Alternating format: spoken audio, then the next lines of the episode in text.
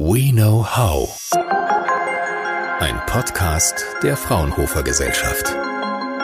Hallo und herzlich willkommen zu einer neuen Folge des Fraunhofer Podcasts. Ich heiße Andrea Bletz und heute spreche ich mit Frau Professor Weidenkaff. Sie ist Institutsleiterin der Fraunhofer Einrichtung für Wertstoffkreisläufe und Ressourcenstrategie IWKS in Alzenau. Frau Weidenkauf wurde zum 1. November diesen Jahres in den Wissenschaftlichen Beirat der Bundesregierung Globale Umweltveränderungen, kurz WBGU, berufen. Darüber sprechen wir heute, ebenso wie über Vorhersagen von Zukunftsszenarien, Folgeabschätzungen, Ressourcenmanagement und Nachhaltigkeit im Allgemeinen. Hallo und guten Morgen, Frau Weidenkauf. Erstmal möchte ich Ihnen gratulieren zu Ihrer Berufung in den WBGU. Dankeschön und guten Morgen. Welche Funktionen und Aufgaben hat der BBGU denn nun konkret? Ja, dieser Beirat ist ein unabhängiges Gremium und berät die Bundesregierung äh, und soll somit eben eine Brücke zwischen Forschung und Politik darstellen. Wichtig ist, dass das unabhängige Forscher sind, die ähm, neueste Forschungsergebnisse auch bewerten können und aufnehmen können und somit umsetzen und der Politik darstellen können. Und was genau werden Ihre Aufgaben und Aktivitäten sein und was motiviert Sie dabei besonders? Ja, eben es geht um diese Handlungsempfehlungen. Das motiviert mich natürlich. Das heißt, ich lese und beschäftige mich ja tagtäglich mit, äh, mit den Forschungsergebnissen in meinem Bereich und ich möchte die gerne auch äh, zusammenfassen und einbringen in dieses Gremium. Es geht hauptsächlich darum, Forschungsdefizite aufzudecken und Impulse zu geben für neue Forschungsgebiete, dass man sozusagen ein Frühwarnungssystem einführt, äh, wenn wir feststellen durch Forschungsergebnisse, dass demnächst ein weiteres Problem auf uns zukommen kann, muss man rechtzeitig reagieren und auch agil und flexibel darauf reagieren. Das können, kann man als Wissenschaftler, weil man sich eben, wie gesagt, tagtäglich mit seinem Fachgebiet äh, beschäftigt. In meinem Fall, ich bin Materialwissenschaftlerin und ich beschäftige mich damit, wie Materialien nachhaltiger werden können, grüner werden können, auch im Herstellungsprozess und äh, wie wir eben dadurch globale Umweltveränderungen äh, verringern können. Mhm. Wie könnte dann ähm, ein solches Frühwarnsystem konkret aussehen? Normalerweise ist es ja so, dass die Natur äh, durch ihre perfekt geschlossenen Zyklen äh, solche Änderungen in Gleichgewichten immer leicht wieder ausgleichen kann. Also ein gutes Beispiel ist der Kohlenstoffkreislauf. Aber durch die menschliche Veränderung, durch die menschliche CO2-Emission kommen wir jetzt in, einen, in eine kritische Lage, dadurch, dass man das CO2 jetzt nicht mehr nur durch die Bäume und Pflanzen einfangen lassen kann, sondern wir uns da andere ja, Möglichkeiten wir nicht in eine Klimakatastrophe laufen.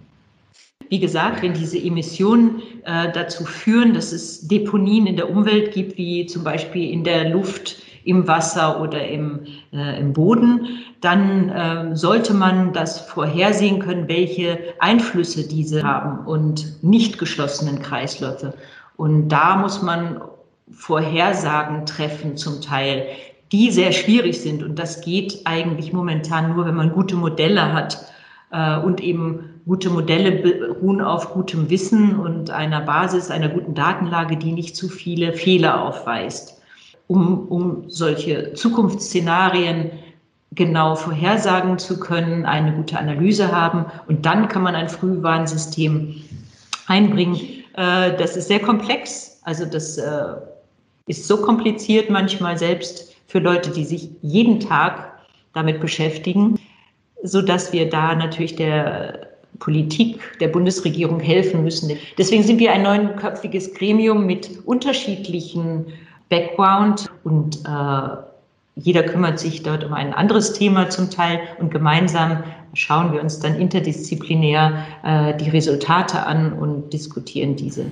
Man kann also zusammenfassend sagen, dass der große Beitrag der Wissenschaft ein interdisziplinärer und auch multiperspektivischer Blick ist, der eben genau aus diesen Gründen in der Lage ist, ähm, solche Folgenabschätzungen ähm, zu erstellen und diese dann an die Bundesregierung weiterzugeben beziehungsweise als Empfehlung auszusprechen, die dann wiederum damit Folgen frühzeitig entgegenwirken kann.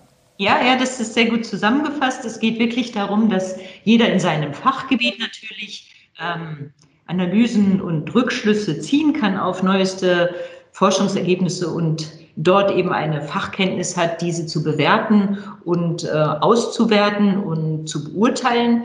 Und äh, wenn in solch einem Gremium viele Leute mit diesen unterschiedlichen Hintergründen zusammensitzen und dann auch einen Konsens haben über ein bestimmtes Thema. Und dieses Thema ist frei. Wir dürfen uns wirklich dort entscheiden, was für uns die wichtigsten Themen der Zukunft sind.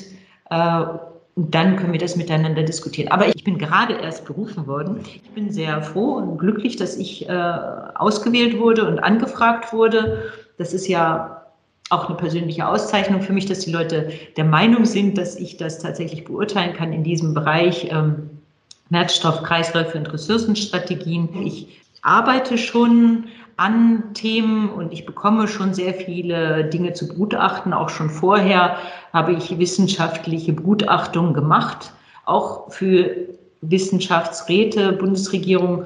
Ich denke, das ist sehr gut, dass die äh, deutsche Bundesregierung auch diese Globalität. Also es ist ja ein Beirat der Bundesregierung für globale Umweltveränderung, also nicht nur, das betrifft nicht nur uns hier in Deutschland, das ist wirklich eine internationale äh, Entscheidung auch, in welche Richtung wir gehen. Und ich hoffe auch sehr, dass solche Sachen wie die Klimaabkommen äh, nicht durch manche, sagen wir mal, ältere Generationen äh, blockiert werden, und deswegen hoffe ich auch auf die Politik, dass dort ein Einsehen ist und dass es da keinen Egoismus gibt. Denn wir müssen wirklich schauen, dass junge Leute wie Sie eine Zukunft haben, die noch ähm, annehmbar ist.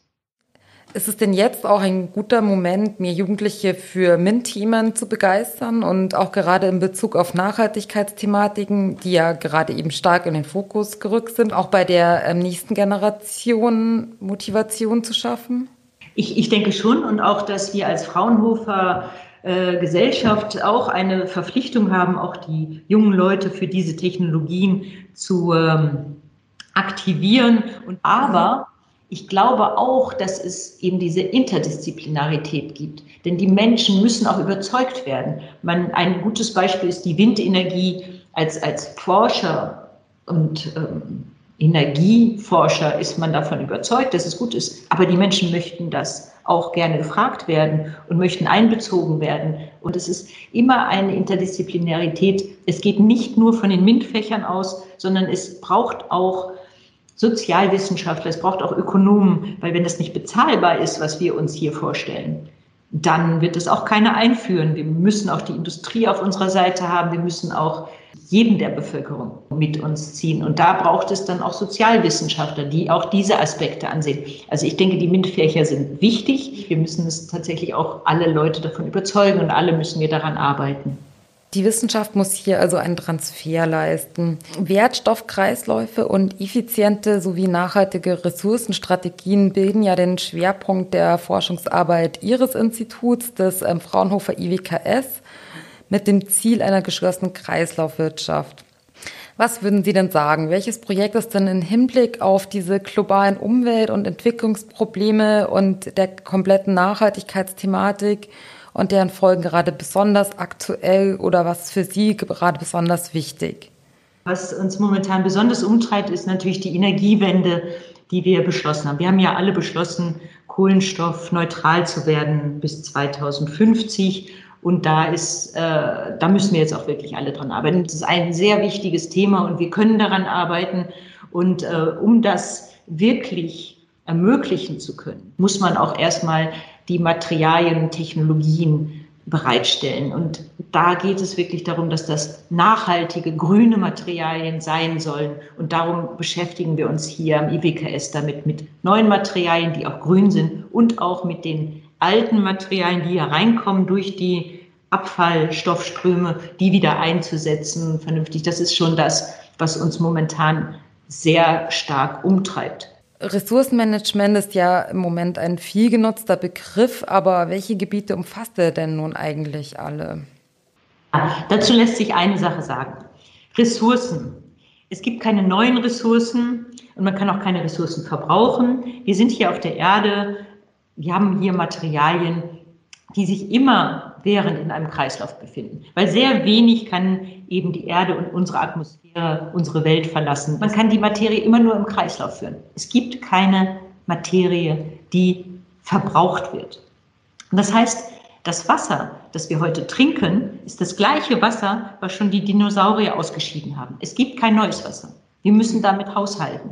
Und diese Ressourceneffizienz und Ressourcenmanagement beschäftigt sich mit diesem Haushalten. Ganz wichtig für diesen Rat, dass wir das besprechen, wie können wir das verhindern, dass diese Erde halt ähm, nicht ohne Menschen weiter existiert. Und das nennt sich dann Ressourcenmanagement und Ressourcenstrategie. Im Jahr 2015 gelang ja ein großer Erfolg für die Nachhaltigkeits- und Klimapolitik mit der Agenda 2030 für nachhaltige Entwicklung und den dazugehörigen ähm, Sustainable Development Goals und ähm, dem Pariser Übereinkommen zum Klimaschutz. Das waren ja ähm, sehr ambitionierte Ziele. Ähm, was denken Sie, wo stehen wir da? Ist das noch, ähm, sind das noch realistische Ziele? Und was sind denn für Sie die wichtigsten von diesen 17 Nachhaltigkeitszielen, die ja ähm, sehr prominent ähm, und oft auch verwendet werden?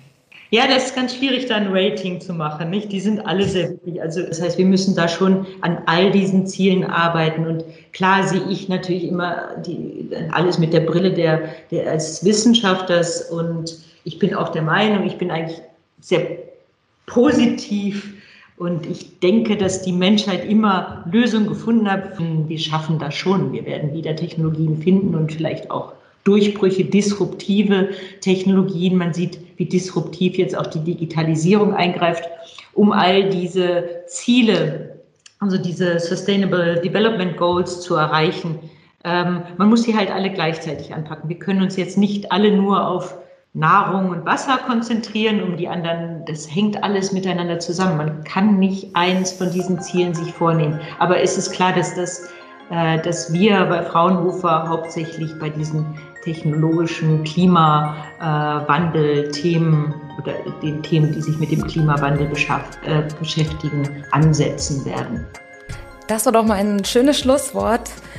Das war die heutige Folge des Fraunhofer Podcasts mit Frau Professor Weidenkaff vom Fraunhofer IWKS. Wir haben heute über ihren Sitz im Wissenschaftlichen Beirat der Bundesregierung für globale Umweltveränderungen gesprochen, sowie ihren Aufgaben innerhalb des Rates und natürlich über Ressourcenkreisläufe und Nachhaltigkeit generell. Herzlichen Dank für das spannende Gespräch, Frau Weidenkaff. Schön, dass Sie sich heute Zeit genommen haben. Damit verabschiede ich mich. Auf Wiedersehen. Tschüss. Fraunhofer. We know how.